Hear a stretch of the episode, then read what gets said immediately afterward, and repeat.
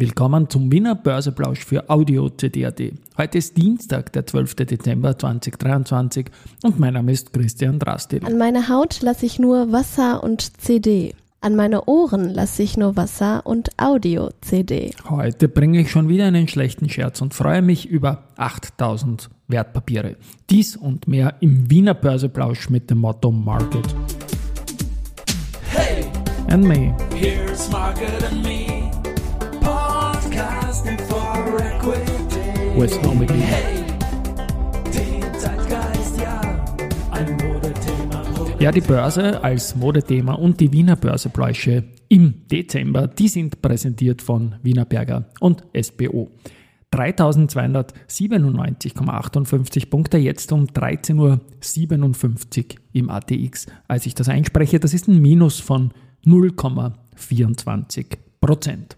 Für Gewinner, Verlierer blicke ich auf den breiteren ATX Prime aus 42 Werten, die POR vorne mit 2,1%, dann plus 1,8% bei der AT&S, plus 1,5% bei Lansing, plus 1,2% bei Föstalpine, plus 0,8% beim Flughafen. Auf der Verliererseite minus 2,5% Warimbex, minus 2,1% Marinomed, minus 1,7% SBO, minus 1,6% Austria Card und minus 1,4% bei Rosenbauer.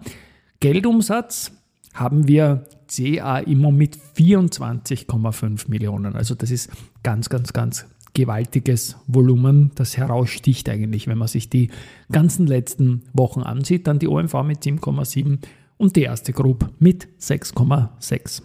It's time for the main. Ja, Main Event ist ein bisschen saisonal, dass die FMA warnt natürlich wieder vor den Crossings, also dass man gegen sich selbst handelt, um Gewinne oder Verluste steuerlich zu realisieren. Das ist verboten und das ist ein Marktmissbrauch und die FMA, die kommt immer besser drauf und hat das in den vergangenen Jahren auch immer wieder bestraft. Gut, jetzt kommt es zum schlechten Scherz, weil wir haben da auch noch Keine harte Pause, Geschichte Und ich sage euch, der Scherz ist wirklich sehr schlecht. Heute vor 20 Jahren ist nämlich KTM Power Sports, nachdem die KTM vorher schon mal an der Wiener Börse war, wieder an die Börse gegangen, diesmal an KTM Power Sports.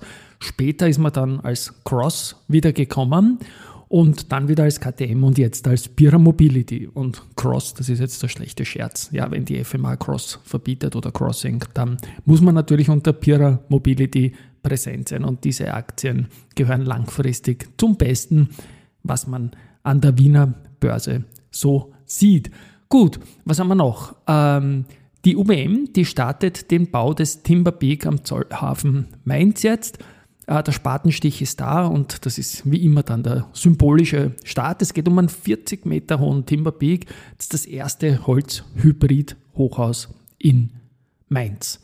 Änderungen gibt es äh, in den Aufsichtsräten bei der Immofinanz und der ISIMO.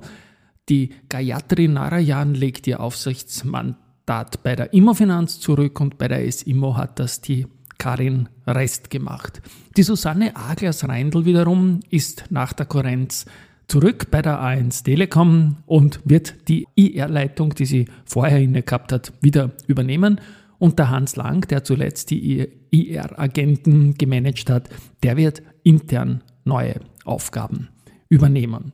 Aktienkäufe gibt es bei Adico, die haben im Rahmen vom laufenden Aktienprogramm jetzt von 4. bis 8. Dezember weitere 3679 Aktien gekauft und auch Contron hat im Zeitraum 4. bis 8. gekauft und zwar 165.708 Aktien, die machen das gerne und deswegen ist es auch nicht nur groß von der Size her, sondern auch das Aktienrückkaufprogramm 2 aus 2023.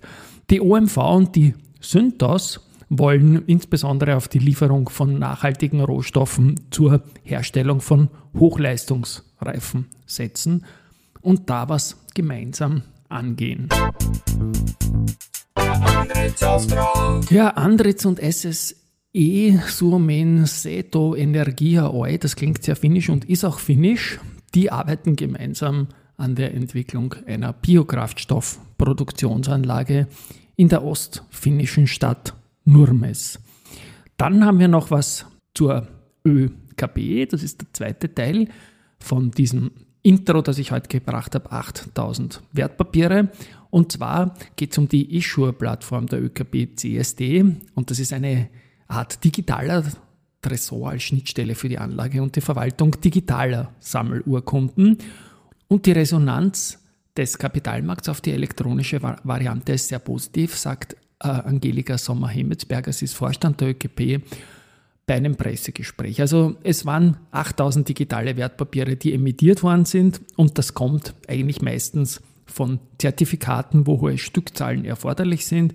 Aber man geht davon aus, dass künftig weiterhin ein Großteil der Wertpapiere digital emittiert werden wird. So, bevor ich jetzt noch zu Research komme, habe ich noch einen Tipp, der für die FMA, glaube ich, passen wird. Und zwar empfehle ich Ballfinger, den Pulli. Die Aktie Risikohinweis auch, aber den Pulli ohne Risikohinweis, denn der schaut sehr leibend aus, ein Weihnachtspulli, wenn man den bestellt, dann kann sich das noch ausgehen. Für Weihnachten den Bestelllink werde ich in den Shownotes verlinken und das Bild wird die Bebilderung vom dieser Artikel, dieser äh, Wiener Börseplausch Folge werden. Und jetzt komme ich noch zu Research.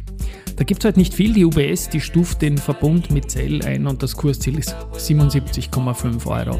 Die erste Gruppe bestätigt bei für Kapsch, geht aber mit dem Kursziel von 17 auf 15,1 Euro. So, das war's für heute. Tschüss und Baba.